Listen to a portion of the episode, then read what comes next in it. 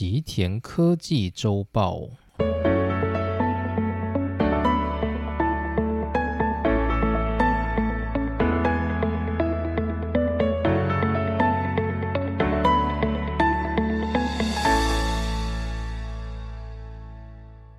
大家好，欢迎来到今天的内容。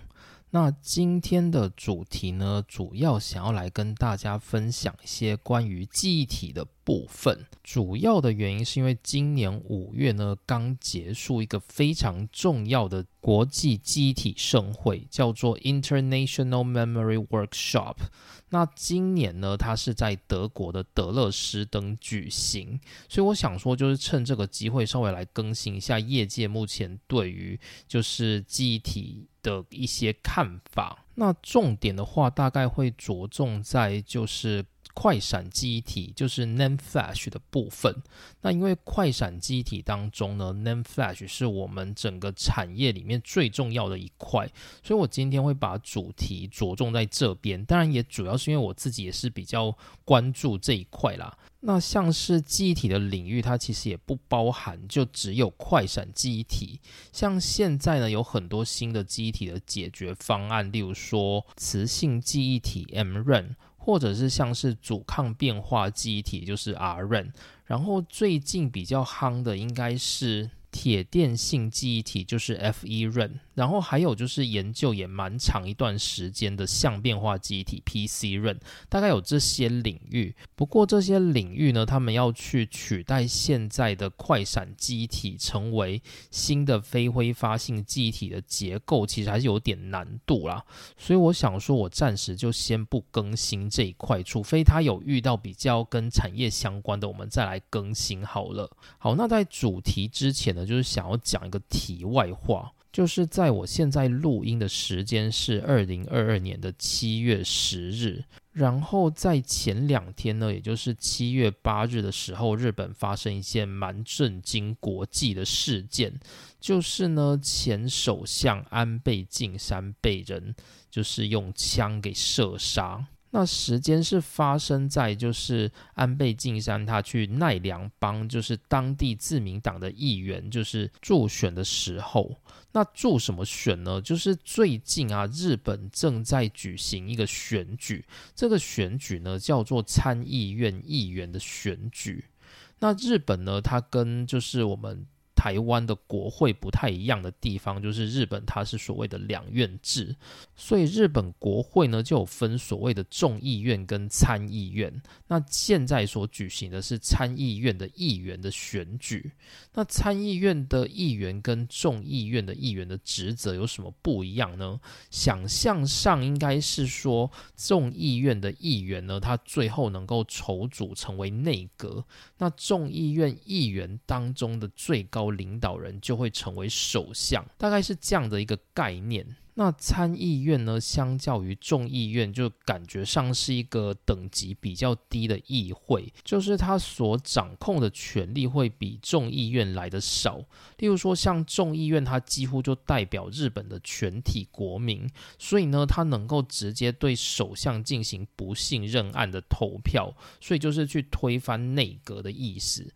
但相较之下，参议院就没有这样的职责功能。但大家就会想说，诶，这样子好像众议院跟参议院相较之下，就是。比较厉害，或者是比较优位，那参议院呢就等级比较低，会有这种感觉吗？但其实呢，不管是众议院还是参议院，其实它里面呢都是由同样的政党在主持，也就是自民党，所以其实根本就没差。就是大家都会觉得说，诶，众议院、参议院好像不同的组织互相竞争、互相审核，就是政治原理上是这样没错，但是实际运作起来，不管是众议院或者是参议院，其实都是由日本最大党，也就是自民党在主持，所以根本就没有什么特别的，就是你要说参议院比较可怜，没有办法跟众议院抗衡这种事，因为根本不需要抗衡，因为这两个议院基本上都是由同一家人在主持的，所以其实更没什么差。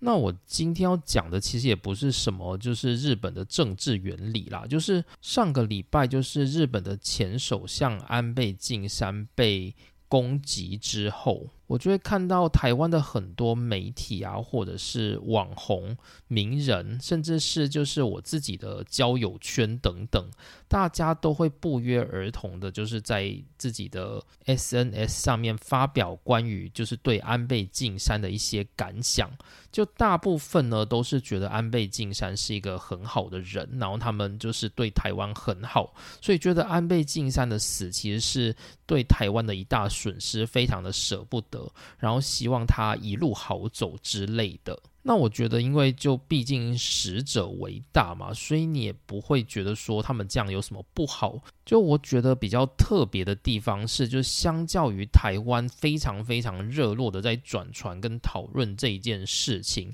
在日本呢就几乎没什么人在讨论。就我星期五当天会知道，就是安倍先生发生这样的事情，主要也不是由日本的同事告诉我的。就我本来因为上班很忙嘛，你根本没有时间去看新闻。然后呢，我知道这件消息是我们当中的一个中国籍。的同事，然后他遇到我的时候就跟我说：“哎，我跟你说，就是今天发生了一件大事。”然后我才知道发生了这件事情。然后从这中间呢，我都没有听到任何人在讨论，就是日本人呢，没有人会对这件事情做任何讨论，然后也没有人很。特别的去评论或在意，大家就觉得，哎，这只是一个日常事件，就是这样子让它过去去的感觉。当然，确实日本的媒体是一直报道了，大家也是会看，但是。对于政治这种东西，日本人呢基本上是完全不讨论的，就是他们可能就是哦知道有这件事情，但他们不会想要把它拿出来当成是跟大家讨论的一个话题，所以就觉得哎，相较于台湾的这种热络的感受，在日本呢就会觉得他们对于这件事的发言是比较冷漠的。然后呢，就是相较于台湾人，他们非常喜欢安倍晋三，但在日本呢，就是普罗大众其实对于安倍首相是没什么感觉的，甚至呢，就是我觉得大部分的人，就是五十趴的人，大概对于安倍首相的感受是会比较负面的。那这个负面的原因有很多，就是从各种层面来看，都可以感受出它的负面程度。那如果大家还记得，我们很久很久以前有讲一个关于就是荒谬的日本政府，就是我们在讨论台积电要来到熊本设厂的这件事情的时候，有提到就是关于日本政府的荒谬行径的时候，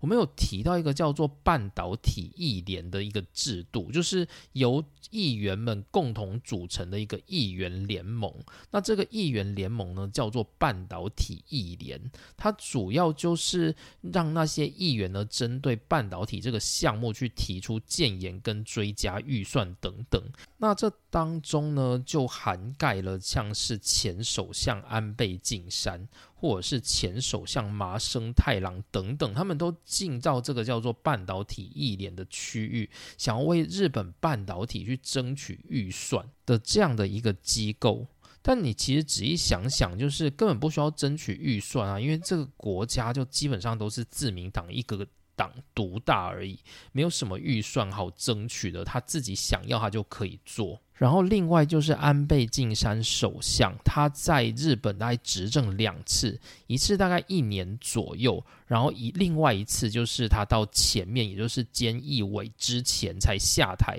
他大概执政了快要八年，所以他算是日本整个执政里面最长的一任首相。那我们那时候有评论到说，如果今天安倍晋三这么在意日本半导体产业的话，他执政了八年，他不会在就是执政完都下台之后，才忽然加入什么半导体议联，然后想要去争取日本半导体产业的预算，这。听起来就非常非常的荒谬。他执政了这么多年，他其实可以做这件事，但他一直没有做，所以就看着日本半导体产业一直不断的下坠。这大概是我自己就是对于安倍晋三的观感。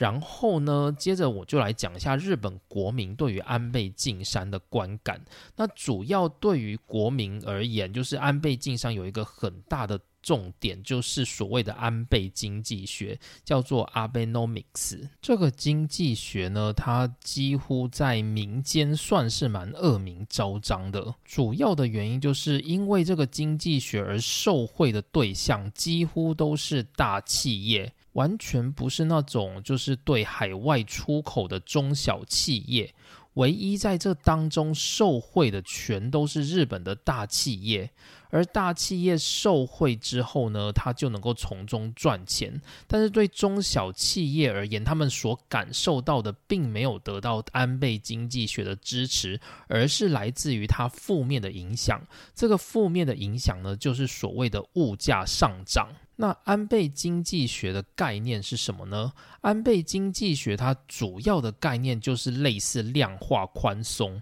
而且也是所谓无限量化宽松的政策。它就是不断让日本政府到市场去。购买日本的国债，然后把大量的日元撒进市场里面，逼迫日元贬值。因为在传统的出口导向政策里面，如果日元贬值了，就表示日本的企业在销售物品给国外的时候呢，可以得到比较大的竞争力，以此呢就能够让很多出口国外的企业受惠。那另外就是安倍经济学，它还有一个目标，那个目标就是他希望达到日本的通货膨胀率达到百分之二。那达到百分之二有什么困难的呢？我们看台湾的通膨率啊，每年大概都在两趴三趴附近。所以其实，在台湾呢，如果你把钱就直接丢在银行，长远来看，你的资产是会被通膨给吞噬的。但是日本的整个经济结构完全是不同的概念，原因是因为日本它受到了一九九零年代经济泡沫化的影响，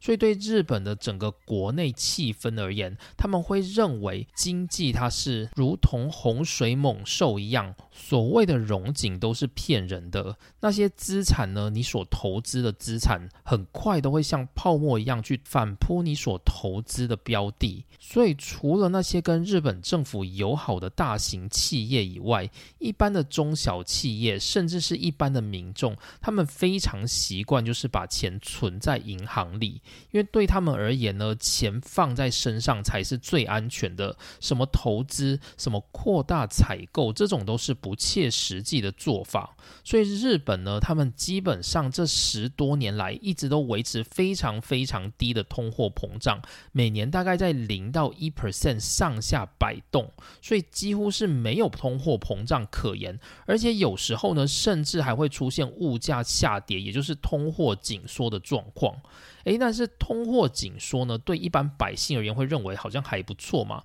因为就是你的物价下跌，你就可以买更多啊。可是对日本政府而言，他们无法这样去思考，原因是因为这就表示说一个国家的经济实力正在下滑，所以这个国家才会遇上通货紧缩。因此呢，日本央行的另外一个目标就是，他要把日本的通货膨胀拉到至少到两趴左右。那这是日本央行的目标。所以从安倍经济学开始，他的目标就是不断的去印钞票，然后释放到日本的市场里面去，哄抬日本市场里的各种物价。可是比较可惜的是呢，这个方法在美国政府用来应该算是蛮实用的，因为美国的人民普遍是信奉凯因斯主义嘛，就是消费至上。但是日本的人民呢，普遍保守，所以你今天放更多的钱到市场去，不代表市场的参与者就愿意做更多的投资。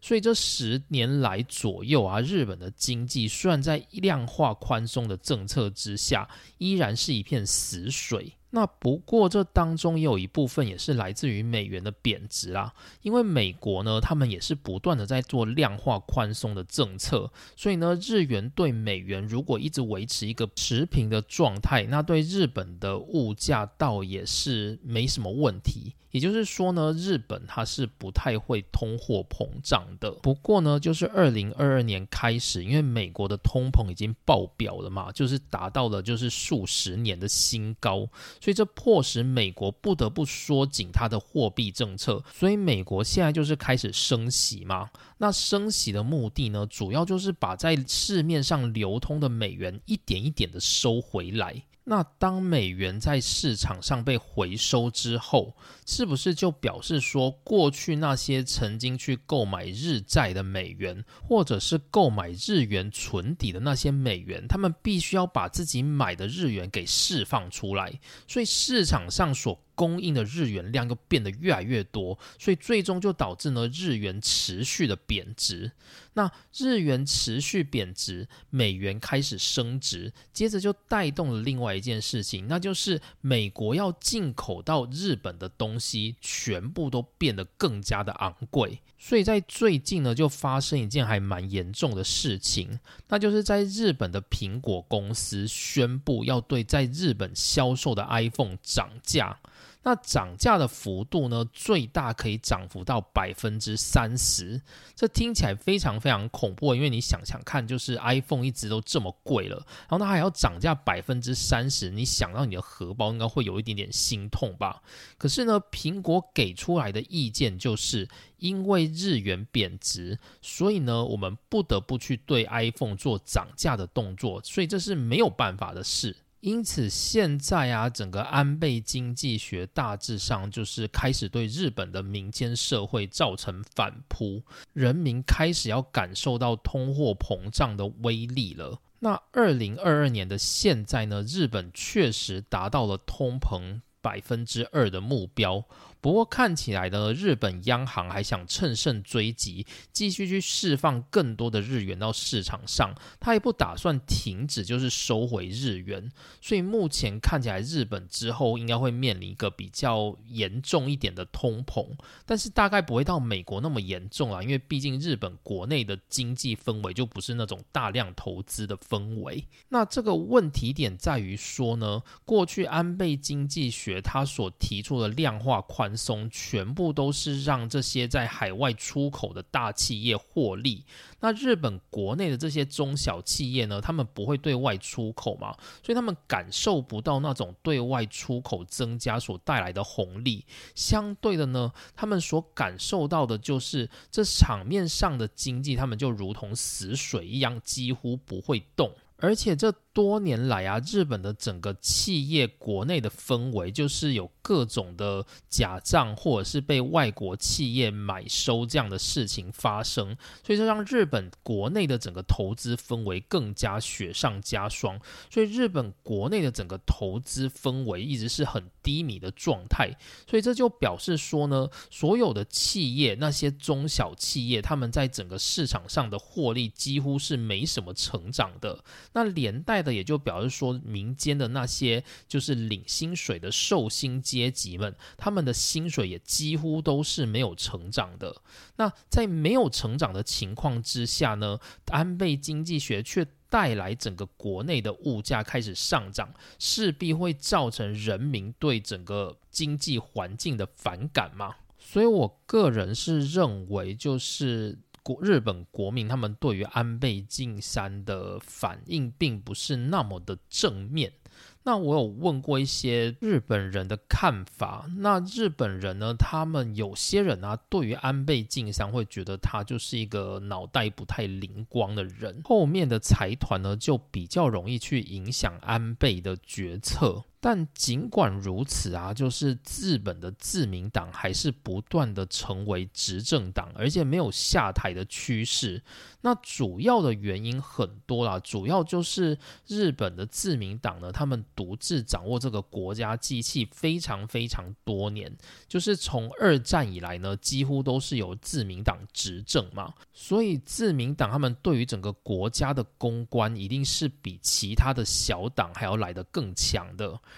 然后另外就是日本自民党他们针对国会的修法，也让整个选举制度变得比较符合能够去图立自民党的制度。那其实这跟我们台湾也有点像，就是所谓的两党制嘛，就是台湾也是有所谓的单一选区两票制。那在日本呢，也是一模一样，就是他们是小选区制，再加上两票制，就是投人加投党。所以就以这样的情况呢，就能够慢慢把那些本来有一点实力的小党给丢出去，然后让自民党越来越强大。然后除此之外呢，日本啊，就是整个政治环境大概投票率都不高。每年的投票率大概都是百分之三十到四十左右。那主要的原因就是因为日本他们没有所谓的去选举最高元首的这种制度，他们是就是去选举国会议员，然后让国会议员的多数党去组成内阁的这样一个制度，所以他们只能选国会议员。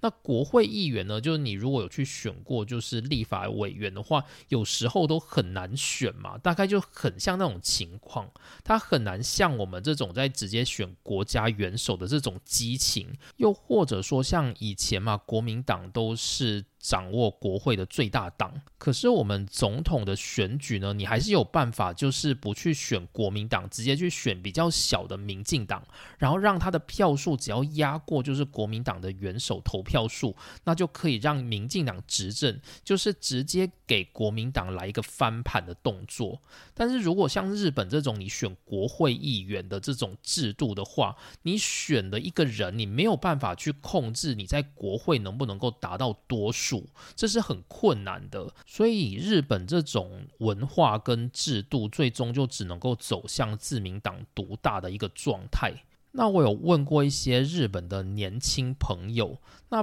普遍的看法就是，自民党以外的政党，他们都没有什么兴趣，就会觉得那些政党都怪怪的，所以最终就是，如果他会去投票的话，就还是会选自民党。那但是日本也有另外一种氛围，就是因为你选自民党，就是通常都会赢嘛，所以就表示说你选的投票的那个候选人他是赢的，所以你就会觉得说，诶，我没有浪费选票，我是选了一个可以上的候选人。那如此呢，我也是站在一个多数立场。那如果今天呢，你是去投那种小党，然后他没有上，那大家就会觉得说，嗯，这好像浪费我的投票，所以大家就会觉得我去投那种就是应该会上的政党，比较符合就是我也站在多数的这样的一个立场，所以这样的氛围呢，最终就是导致了日本的自民党独大，或者是安倍经济学可以猖狂的十年的这样的一个状况。那这里要讲的就纯粹就只是想要讲说，就是相较于就是海外的人对于安倍晋三是比较感念的，日本国内的话就是冷感的人会比较多的啦，就是自己的感受大概是这样。那当然，或许也有一些其他的原因，像是说呢，安倍政府啊，他们其实是一个比较会大撒币的政府，就是他们很常会去捐助给各个国家，就是把自己日本国内的钱撒出去，去金援很多的国家，例如说缅甸啊、印度啊，甚至是就是对台湾的关系等等。所以海外的国家应该基本上都是对安倍的感谢比较多的，但是在日本国内的话呢，就会比较感受到日本政府一直在撒钱，然后把国内的这些纳税钱都一直撒出去，然后还不断的对国内加税，这让人民的税负越来越重，所以国民呢，他们对于就是安倍政府的政策并不会有那么好的感受。当然，这只是某一部分的情况啦。我自己还是有看到，就是日本人有些他们是很感念安倍的。但是至于感念的原因到底是什么，这个我就不知道了。或许大概就算是以死者为大这样的一个概念吧。好，那这里呢，就是大概是我想要对于安倍晋三的事件的一些评论。那当然呢，我也绝对不会觉得说安倍他受到这样的。待遇是好的，原因是因为什么事情啊？不管他有多大的困难，都不应该是透过暴力来解决。所以我个人是比较谴责暴力的。但是呢，就是像我最近在看，就是安倍的这个事件，这个枪击的这个犯人啊，那他过去的一些生平经历，我觉得也是非常可怜呐。所以有时候他说不定就很类似梭罗所说的那种公民不服从的概念，但夺取人命就毕竟还是太过激进的一些啦。那这种尺度到底该怎么拿捏呢？就我想大。家尽量还是不要把暴力放在第一优先才是。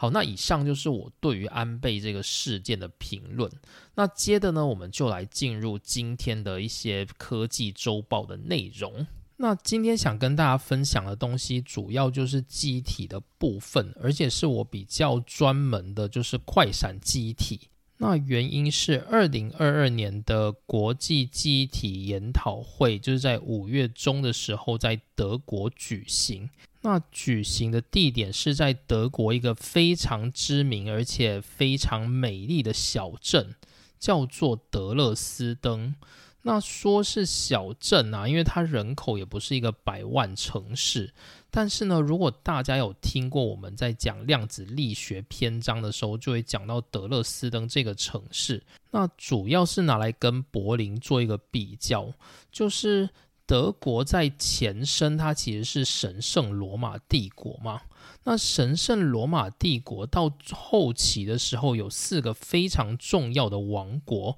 其中一个叫做普鲁士王国，首都是在柏林，也就是后来统一整个。神圣罗马帝国成为德意志帝国的那个王国，但是呢，像是其他还有别的王国，其中一个比较知名的就是在德国东部的萨克森王国。那萨克森王国，它的首都呢，就是在德勒斯登，所以德勒斯登呢，它是有自己的王宫的。所以如果大家有机会可以去德勒斯登，一定可以感受到就是德勒斯登那种非常小而美，但是又有皇室权威的氛围。那这个记忆体研讨会的话，是从五月十五到五月十八日，那已经是这三年来就是好久不见的现场举行。前面两年呢。就是因为疫情的关系，所以都是在线上。那二零二二年的时候，终于又回到现场举行了。所以现在其实很多研讨会，他们都已经恢复举行，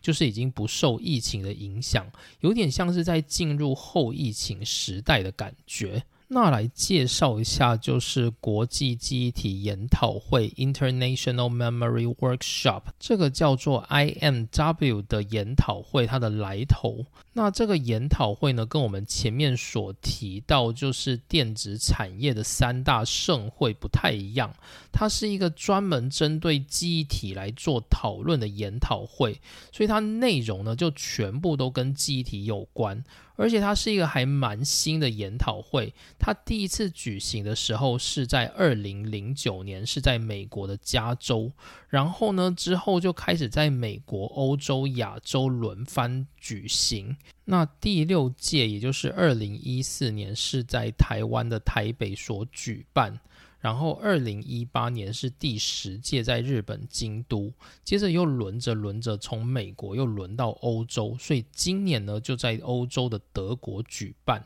那这个研讨会呢，它也是世界非常知名的国际电机电子工程师学会 IEEE 旗下的一个研讨会，所以相当具有知名度。那为什么会有这种叫做国际记忆体研讨会的会议出现呢？主要是为了去集思广益，解决未来记忆体发展的蓝图。就是这种集思广益的动作，确实可能会不小心就是扬起了一些竞争对手，没错。不过呢，也因为有竞争对手，所以可以强化整个企业的竞争力，某种程度也是非常重要的事。而这个记忆体研讨会呢，它主要就是广纳学界、官界、产界，然后他们对于记忆体的一些研究，然后并且呢，大家去梳理，就是未来可能会成为产业明星的记忆体到底是哪些？那现行的这些记忆体，它们有什么问题？有什么改善的方式等等？那这些都会在这个研讨会当中出现。那今年的话呢，整个记忆体研讨会的投稿大概是四十三件，那其实数量上还蛮少的。主要的原因就是这个记忆体研讨会大致上都是只有大企业或者是非常重要的角色才能出席，因此投稿的量呢基本上也不多。那技术演讲的话呢，大概有十六件。今年五月十五日的话呢，是主要是 tutorial 的演讲，就是关于一些主题课程的介绍。然后从十六号到十八号的期间，才是给那些投稿人做发表用的。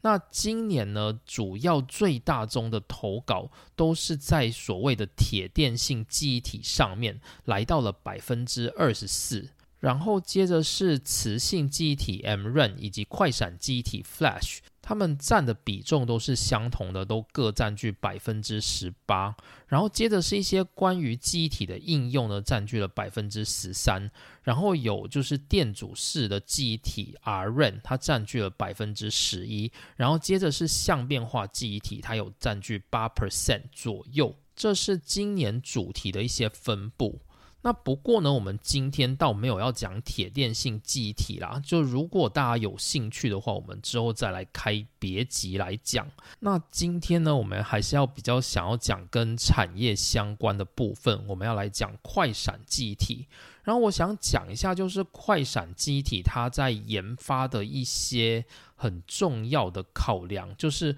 快闪记忆体它是如何演进的。然后我们再来讲今年就是 IMW 它里面所介绍的，就是大企业们介绍他们快闪机体的最新技术等等。好，那首先呢，第一个我们讲到快闪机体，我们就要知道快闪机体当中有分两种，一种叫做 Nan Flash，一种叫做 NOR Flash。那 NAND 跟 NOR 它两者的差异主要就在于它们的目的跟用途，而 NOR Flash 呢，就是它有比较快的储存速度，但是呢，它的容量会被限制住，主要是因为它的整个配线上面的设计呢，就会迫使它不容易进行制成缩微。所以现在 NOR Flash 的快闪机体，它已经是几乎没有在做缩微的动作了。所以现在整个 NOR Flash 的快闪机体，它都停在四十几纳米左右的这个制程，成为整个市场的主流。所以去看像是旺宏啊、华邦他们在卖的主力的 NOR Flash 产品，大概都是四十几纳米的这个制程。那在更小的，基本上就再也没有做开发或量产的动作了。那 NAND Flash 呢？相较于 NOR Flash，它是一个可以进行大容量储存的机体。所以，像如果我们去买 iPhone，它不是都会告诉你说，你可以选二五六 G、五一二 G，还是一 T 等等的这种可以让你选择的这个容量，就是在指在这个 iPhone 里面快闪机体的容量。所以，我们今天就知道说，NOR Flash 跟 Nan Flash。哪一个人在我们的整个快闪市场里面占据的比重比较大？绝对是 Nan Flash。根据就是二零二一年的整个市场调查显示，整个 NAND Flash 在整个世界的市场规模大概在六百到七百亿美元左右。但是呢，NOR Flash 的话，主要大概只有三十亿美元，所以你可以想见，在整个世界上的整个快闪记忆体，也就是非挥发性记忆体的领域当中呢，NAND Flash 它是非常重要，引导整个产业走向很重要的一个关键。所以 NAND Flash 呢，这个市场它也是不断的在进行先进制程的开发。那主要的目的呢，就是为了能够在就是同样面积的大小里面去塞进更多储存容量。那这个概念呢，从以前的制成缩微的概念，就是我们目标就是在同样大小的晶片里面去塞进更多的储存容量，这个就是整个记忆体制成缩微的一个关键。那以前的制程缩微呢，就是不断的以横向的制程缩微嘛，就像我们的电晶体一样。例如说，原本是六十纳米，变成四十纳米，变成三十纳米，变成二十纳米，变成十五纳米等等的，一直不断的往下缩。那快闪机体过去也是这样的模式，这样的模式我们叫做二 D 快闪机体。那不过这种模式呢，大概一直到十九纳米到十五纳米的这个制程阶段，大概是在二零一五年之前，它就已经达到了瓶颈。主要的原因是因为，如果你今天继续把这个制程往下缩，像是台积电这种，你往下缩的话，你会遇到很多就是储存机体晶包的一些可靠度问题。就是当你的这个机体晶包它越来越小的时候，你里面可以存的电子数量就会变少，所以你今天只要一颗电子跑走。那你的储存资料可能就会有天差地远的差别，所以可靠度就变成一个非常严峻的考验。诶，然后大家会想说，那为什么电晶体没有遇到这种问题？有啊，电晶体也有，所以电晶体后来就走向了就是骑士电晶体嘛，然后近期还要走向就是 GAA 的阶段。那电晶体跟这种机体晶包，它们结构上的差异，就是电晶体它主要就是拿来当开关，所以电流只要可以通过去就可以。所以电晶体的制成说为它所遇到的课题是要如何去提升电晶体的控制力。那只要能够改善这个控制力，就能够解决。但对于机体晶包而言，你所要改善的就是如何在缩小整个。机体晶包尺寸的时候，还能够维持它的电荷储存量，同时呢，你还要能够保障它的可靠性，就是避免它因为你的机体晶包缩小而导致你漏电，造成你的资料损失。因此呢，机体晶包它的制成缩为比起电晶体是比较严峻的。然后另外还有一件事情就是成本。原因是因为机体这种东西，它通常不能卖得太贵。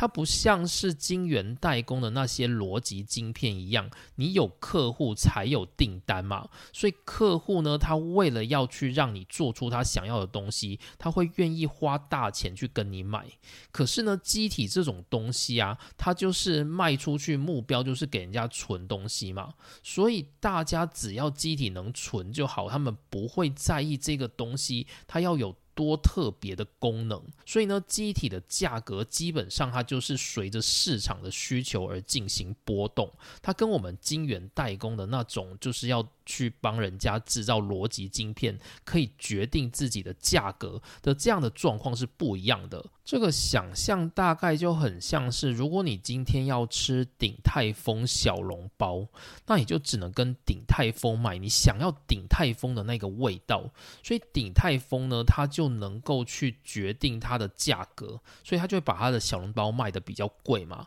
但你也会买单，因为你就是想吃鼎泰丰他做的小笼包。但是呢，如果你平常去逛超市，你也是想买小笼包，但你只是想要买一些就是便宜的可以在家存放的小笼包，那你可能就会在超市上面买嘛。那这时候呢，你就不会太计较说这个小笼包它是有什么样的口味跟品牌，你大概就会觉得它价格便宜，然后不要太难吃就可以了。那机体呢，就是这个概念，所以机体呢，基本上市场就是我只要能储存东西。就可以了，谁管你有什么特别需求的功能？不用嘛。所以这种被称作机体的小笼包价格，它就只能够由市场来决定。它不是鼎泰丰小笼包可以自己决定自己的价格，它只能够由市场的需求量来决定它的小笼包价格，大概就是这样的概念。所以呢，机体呢，基本上它是有非常严峻的成本考量。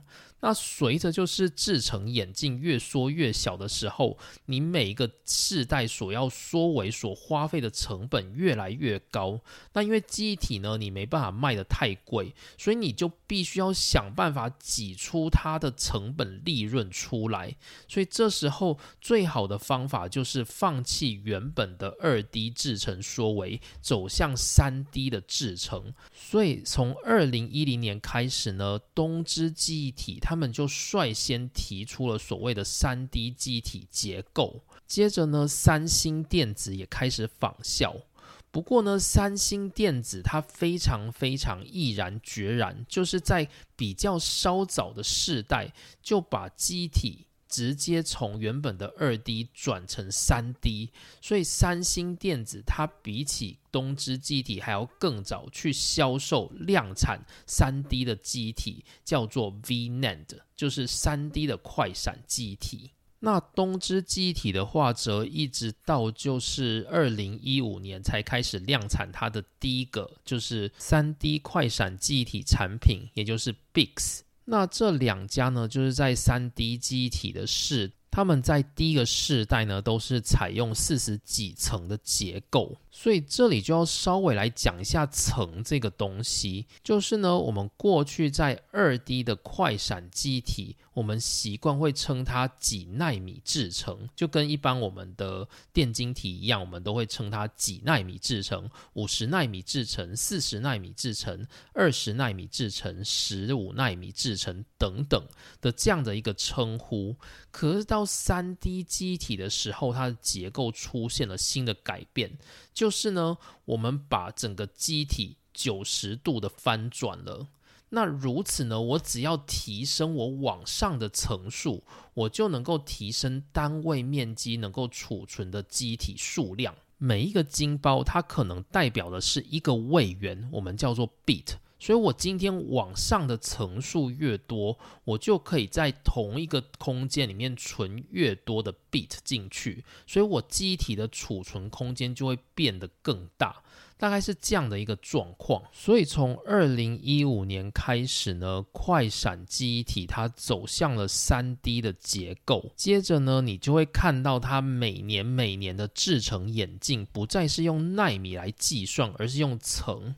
例如说，以三星的结构来看好了，三星在二零一五年发表了它的第一款三 D 快闪机体，那它的层数呢叫做三十二层。那这个三十二层的意思呢，它其实就是一个垂直的三 D 机体通道，它涵盖了三十二个机体晶包。接着二零一六年呢，三星它就推出了四十八层。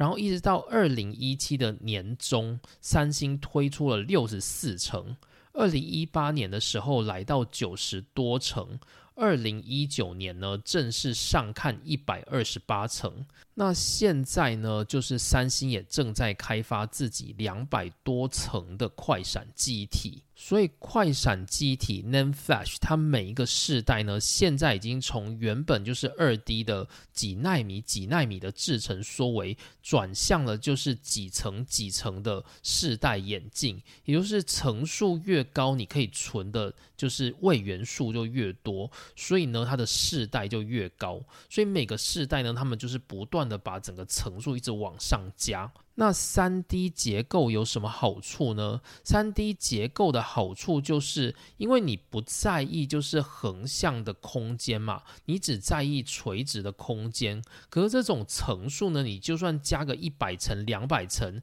基本上还是很薄啊。对于我们肉眼而言，所以其实往上加呢，它就可以不用让机体的晶包跟晶包之间的距离距离的那么近。所以呢，你某种程度呢，就是让你的制程变得比较轻松一点。同时呢，你也可以就是不用再去投资高额的制程缩微，去把你的制程往下缩到，例如说要去用到电子束微影等等，你不用做到这么困难的制程。所以呢，这某种程度就具有成本效益。那但是呢，遇到的问题主要就来自于你层数越来越高的时候，你今天要去挖这个机体的制成通道就会变得越来越难挖。所以挖通道的这一件事情就成为制成眼镜上很重要的一个参数，而不是让我们的制成越做越小的这个部分。那挖通道最困难的地方，莫过于就是它的通道会越来越深。就是在通道孔径不变的情况下，你要往下挖的那个深度会变得越来越深，因为你的层数变多了嘛，你的膜变厚了，所以你往下挖的深度就只能够越来越深，所以这就成为就是三 D 快闪机体它在开发过程的一个每一个世代的课题。那接着呢，我还想讲，就是快闪机体在演进的过程中所出现的一个眼镜方向。这里的眼镜呢，不是指戴眼镜的那个眼镜，指的是试戴眼镜的意思。就是快闪机体，它在不断朝向新的世代开发的过程当中呢，它除了从二 D 变成三 D，然后再从三 D 去往上堆叠之外，它还有其他的部分，而其中一个很重要的部分叫做多值化。多值化我不确定中文是怎么翻译，日文的话是叫做多值化 （Tachika）。就是 melter value 很多个值的意思。那多值化的意思是什么呢？意思就是说，我们今天呢，每做出一个机体晶包，可以储存的位元数就是能塞越多越好。什么意思呢？就是说，如果我今天在做一个晶片，我做了很多很多的机体晶包。那我一定是希望我做同一个制程，我里面可以塞的位元素越多越好吗？如此一来，我只要花一样的成本去制作一样的晶片，但我却可以在同样面积的晶片上去塞进比原本更多的位元素。那我们先定义一下那个专有名词好了。在这里呢，我们会用到的专有名词有分 SLC、MLC、TLC、QLC 等等，就是我们在快闪记忆体的这个领域里面通常会看到的一些文字。那我们先讲最简单的 SLC，SLC 它的意思叫做 Single Level Cell，意思就是说呢，我今天做一个记忆体晶包，我里面只会存一个 bit，就是只存一个位元素，所以呢，我这个记忆体晶包它里面的状态不是一就是零。那如果大家就是有兴趣的话，可以去听我们前面在讲浅谈快闪记忆体的单元。那我就讲到，就是我们台湾的施敏院士他过去所研发的这种非挥发性记忆体的晶包结构。那这储存的过程呢，其实就是透过抓取通道里面的电子，然后把我们的电子存在一个储存层内，然后借此去改变这个机体晶胞它的阈值，就是我们叫做 VT 的一个东西。好，那我们现在先想象一下。如果今天呢，我这个晶片里面有一百个晶包，然后我就把这一百个晶包都写进我的资讯，所以我让这一百个晶包它里面都存放电子，所以这一百个晶包呢，它的记忆都叫做一。那意思就是说，如果今天我去对这些一百个晶包，我们去对它的电压阈值 VT。以及它所对应的晶包数去做图的时候，我们就会画出一个常态分布。意思就是说，这一百个晶包它所分布的 VT 大概在哪一个区间里面，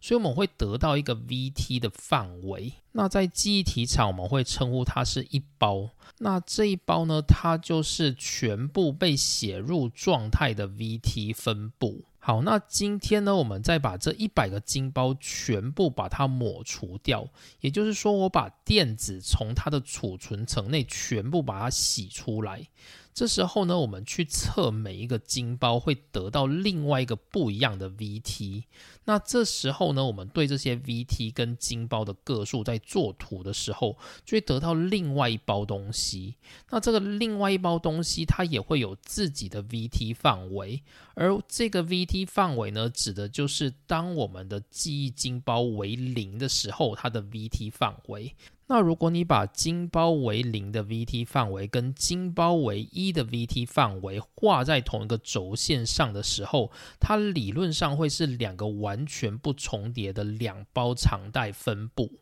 那这两包中间会有一个安全距离，以确保你今天金包为零的记忆状态跟金包为一的记忆状态，它这两者的 VT 不会在电路运作上被混淆，所以电路呢，它就能够去区分你现在这个金包它是为一还是为零，就能够被判断。好，那接着呢，我们刚刚就有讲到说，所谓的多值化，就是说，如果今天我一个金包不想只塞一个位元，因为我今天做一个金包所要花费的制程是固定的嘛，那如果呢，我今天可以透过一些电路上面的手法。让我今天在一个金包里面可以存不止一个位元，于是呢，有人就开始想说，那一个金包里面可以存两个位元，应该可以吧？那这就是所谓的 MLC。MLC 叫做 Melter Level Cell，它虽然讲的是 Melter，但是它里面就只有存两个位元，因为刚开始呢，他们认为两个位元就是极限了，所以就直接把 Melter 的这一个英文直接用在两位元上面。那 MLC 的概念呢，就是说我今天一个金包里面它可以存放两个 bit。那是什么意思呢？意思就是说，我今天这个金包里面，它可以容许有零零、零一、一零跟一一四个状态。所以这时候呢，我们就要对零零、零一、一零、一一四个状态的 VT 去做出四个常态分布。那画在同一个轴线的话，理论上这四个常态分布也应该都要保持安全距离才对。那 MLC 这个领域呢，它其实在二 D 快闪记忆体的时候就做到了，然后甚至呢，就有人开始想说，我今天都花同样的钱做一个金包了，我存两个位元好像还不太够，我希望一个金包里面可以存三个位元。于是呢，就出现一个叫做 TLC 的名词，就是 Triple Level Cell，意思就是说呢，我今天一个金包，我希望它可以存三个位元。也就是说呢，我今天做同样的制成，我做同一个金包，但是呢，我储存容量却可以变成原本的三倍。这想想真的是太划算了啊！于是呢，TLC 又这样现身了。所以这时候呢，你再来想看看 TLC 三位元它有几个逻辑状态，就会有零零零、零零一、零一零、一零零、零一一、一一零。然后再到一一一，总共八个状态，就是二的三次方。那这表示什么呢？这表示说，我们今天一个金包里面，你对这八种状态做 VT 的常态分布的时候，会变成八包。然后这八包呢，还要保持安全距离，以避免你的逻辑混乱。好，那接着就不用我们再继续说下去了吧。接着呢，又开始开发出新的叫做 QLC。QLC 的话呢，就是一个金包可以存四个位元，所以总共打出来呢，就会有二的四次方，也就是同一个轴线里面出现了十六个常态分布，而这十六个常态分布呢，它必须保持安全距离，以此类推。所以大家就会想说，诶，既然这个就是多值化这么好，那你就为元素塞越多越好，不是吗？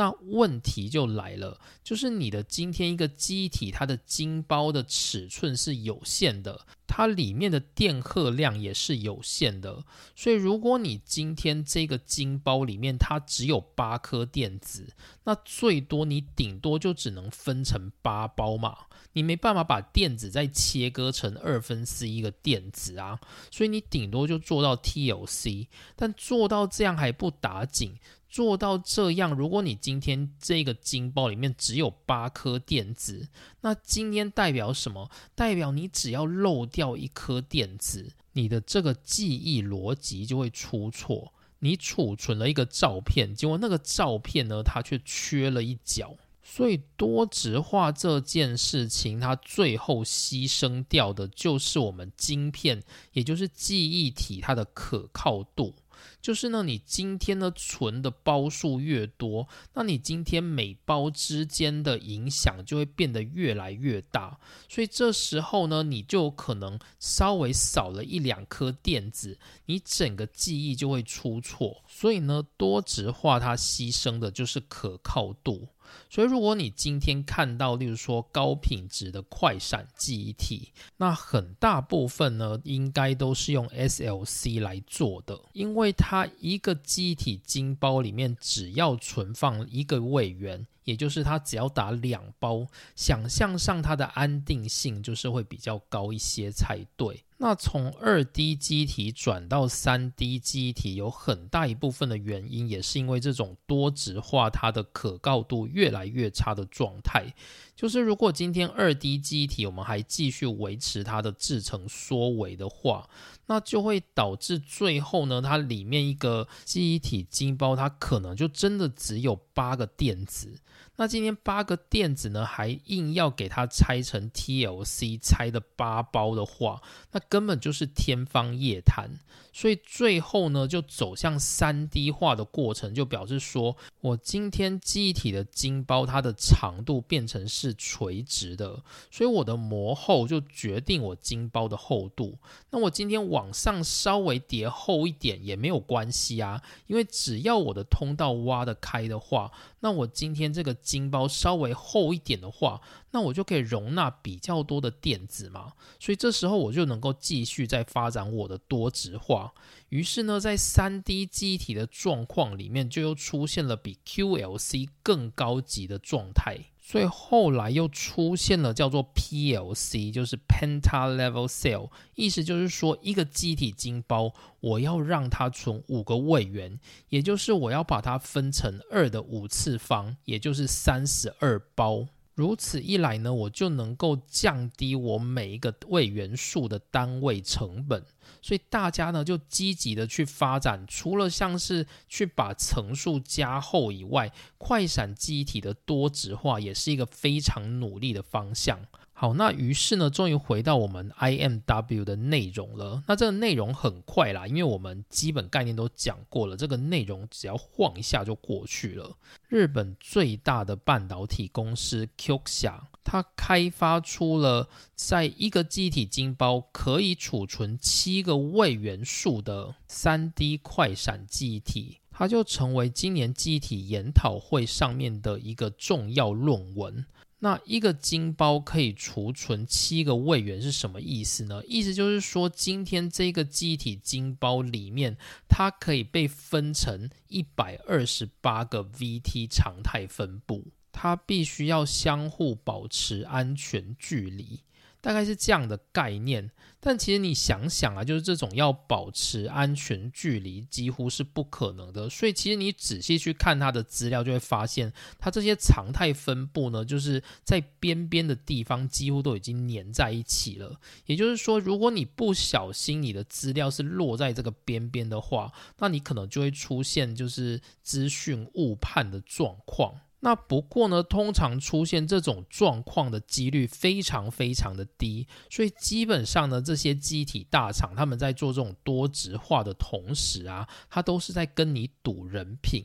就是说呢，今天我们买一个就是有一 T 的快闪机体。固态硬碟好了，但谁会真的存到一 T 啊？除非你是真的什么迷片太多，就是存不完，不然其实你根本就不可能用完一 T 啊。所以你真的要用到这种边边角角的状态，其实是非常非常少见的。所以这时候呢，他们虽然跟你开保证说我们的这个 SSD 它里面有一 T，但其实你根本就没有用完那个一 T，所以你也不知道它这个多值化的可靠度到底极限会到哪里。那这主要就是目前快闪记忆体它在跟你赌人品的一个方式，然后它用多值化来吸引你，让你觉得，哎，你今天可以买到很大容量的记忆，但实际上呢，你可能根本用不完那么多，所以你遇到它品质劣化的几率应该算是不高的。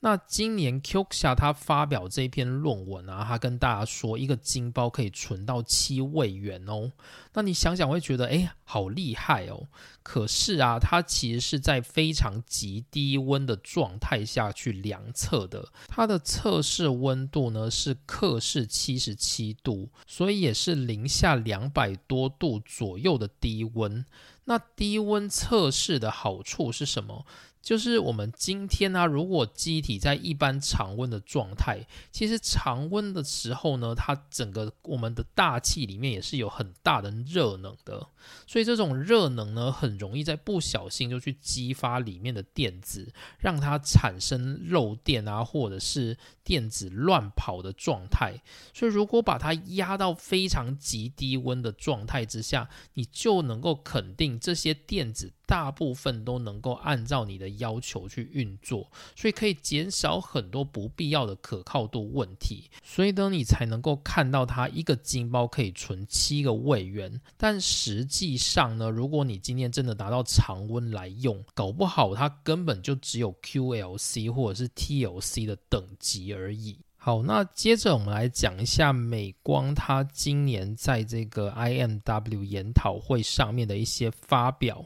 那这个发表呢，它代表的是未来整个三 D 记忆体的开发过程的一些趋势。我个人是觉得还蛮重要的。首先呢，它提到第一个趋势就是未来的三 D 快闪记忆体呢，都走向所谓的贴合制成，也就是说呢。未来的快闪记忆体呢，它的制成方面会变成是由两片晶圆贴成一块，什么意思呢？就是其实快闪记忆体它虽然是记忆体，但它当中呢也会有很多就是需要去控制这个记忆体所需要的一些逻辑电路。那过去呢，就是逻辑电路跟快闪记忆体的晶包基本上是坐在同一片晶圆上面，然后最后就封装嘛。然后就变成一块晶片，但现在对于快闪记忆体需求的趋势，就是希望它在这个逻辑晶片操作上面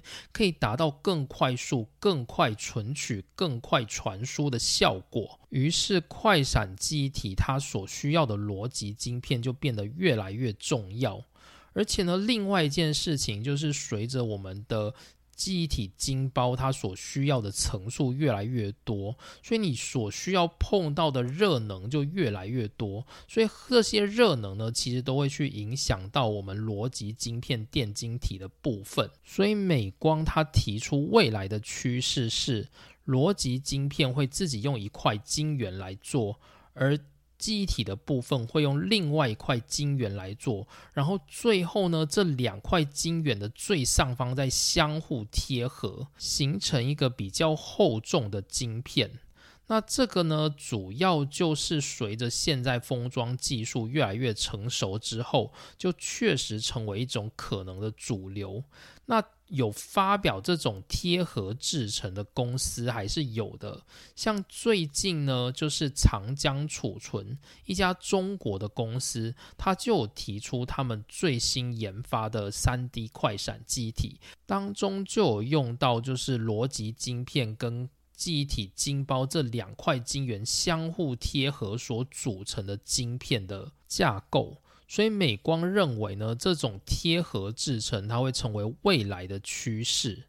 好，那另外呢，美光其实在今年的五月，它有提出，就是它在法说会上面的时候有发表，他们已经研发成功两百三十二层的三 D 快闪机体，采用的是 TLC。让他们认为呢，这是业界最强而且层数最高的一个快闪机体。好，但我这里要说，就是大家不要看到美光它研发成功就觉得好像很厉害。这种研发成功呢，跟它可不可以量产，它量产的良率多不多，都是一个问题。所以研发成功这种事情啊，大家还是看看就好。它大概就是比较像是业界它对于投资人所进行的。打广告动作，